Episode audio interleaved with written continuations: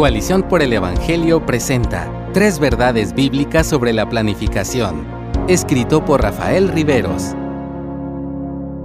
Las personas comúnmente trazan nuevas metas y proyectos por cumplir basados en sus anhelos.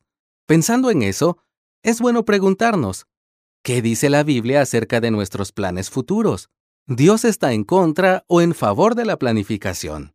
Sobre esto, Santiago tiene algo que decirnos. Escucha cómo dice en el capítulo 4, versos 13 al 16 de su carta.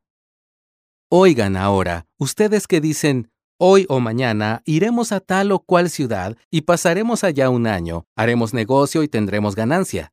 Sin embargo, ustedes no saben cómo será su vida mañana. Solo son un vapor que aparece por un poco de tiempo y luego se desvanece. Más bien, debieran decir, si el Señor quiere, viviremos y haremos esto o aquello. Pero ahora se jactan en su arrogancia. Toda jactancia semejante es mala.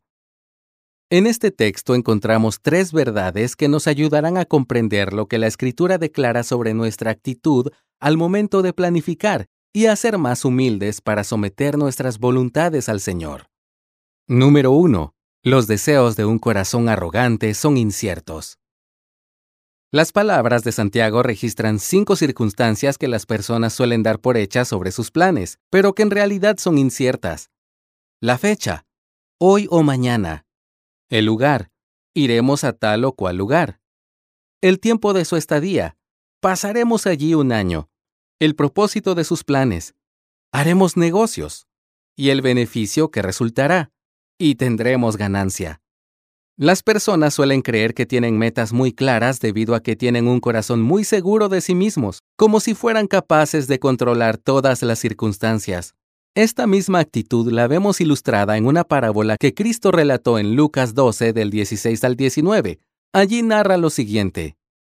La tierra de cierto hombre rico había producido mucho, y él pensaba dentro de sí, ¿qué haré, ya que no tengo dónde almacenar mis cosechas?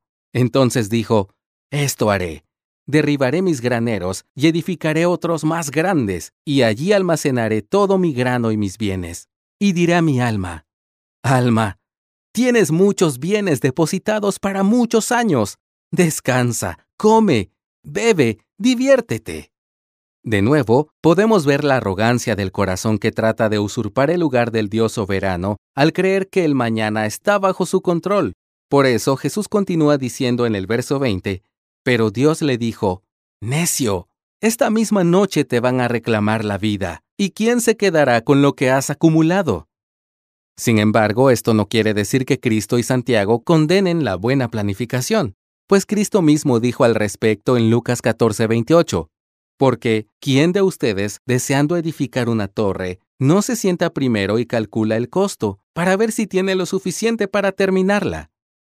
Lo que Cristo y Santiago condenan es la independencia jactanciosa y egoísta que nos aleja de buscar la voluntad de Dios para planificar y de buscar el bien de los demás. Por eso Santiago afirma, pero ahora se jactan en su arrogancia. Toda jactancia semejante es mala.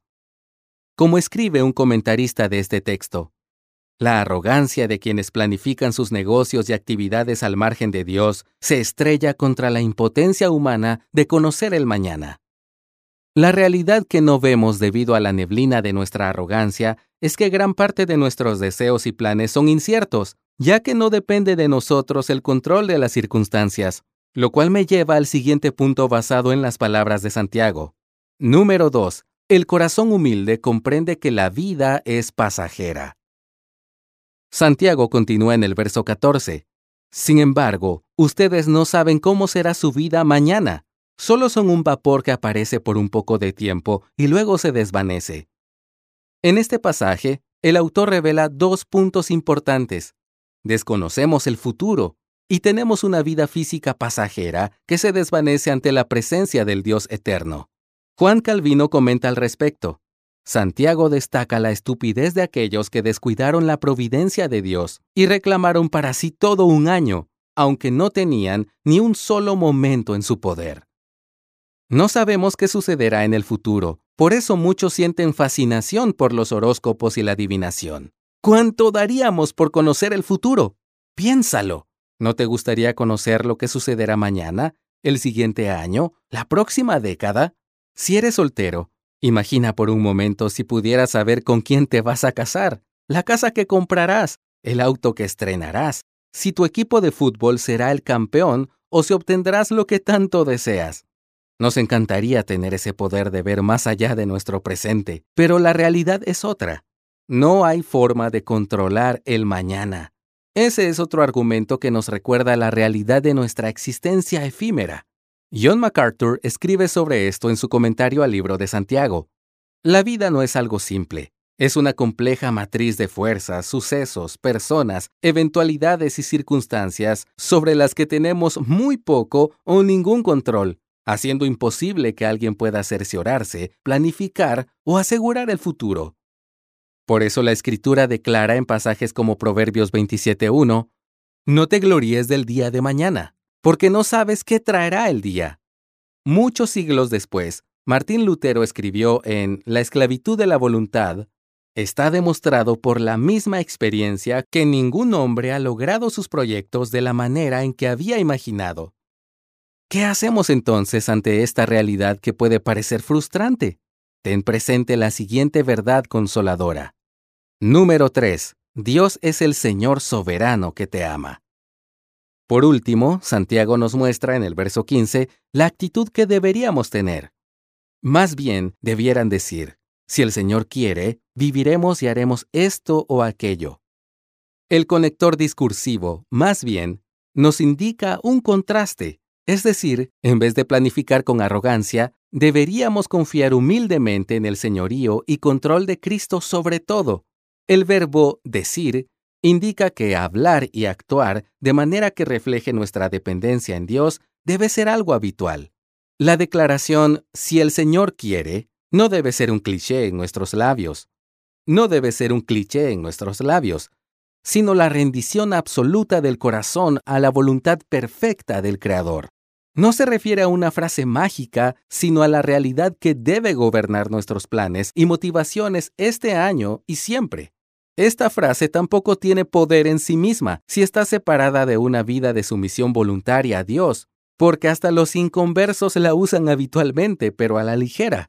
Por tanto, planifiquemos y hagamos resoluciones, pero guiados por aquel que es la roca firme, segura e inquebrantable. Debemos seguir confiando en Cristo al reconocer que tenemos tendencia a la arrogancia y debemos renunciar a ella al presentarnos ante Él en búsqueda de guía y seguridad. Nuestros planes son inciertos, pero el amor de Cristo y sus planes perfectos vertidos en su Evangelio no carecen de propósito y certeza. Descansa en el Padre Eterno y entrega en sus manos las hojas en blanco donde pensabas escribir tus planes y pide que sea Él quien te oriente para comprender cuál es su voluntad para ti y los tuyos. Ya sea que tus planes salgan o no como los concebiste, su voluntad siempre será mejor, ya que Él no solo es Dios, también es tu Padre que te ama en Cristo. Gracias por escucharnos. Si deseas más recursos como este, visita coaliciónporelevangelio.org.